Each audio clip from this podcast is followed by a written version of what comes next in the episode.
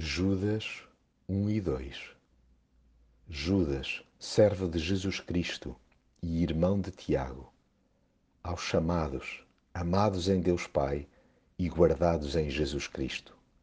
Misericórdia, paz e amor vos sejam multiplicados.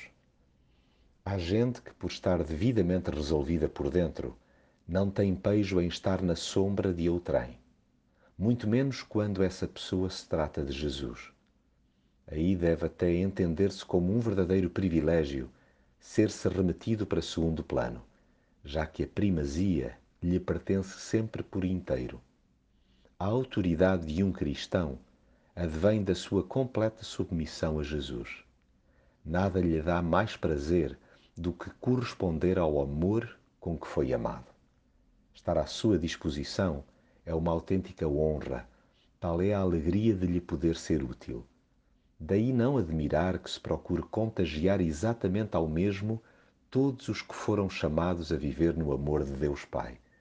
Na verdade, há que implementar uma cultura de amparo mútuo entre aqueles que estão guardados para o dia de Jesus Cristo, a começar na forma como se saúdam e colaboram entre si.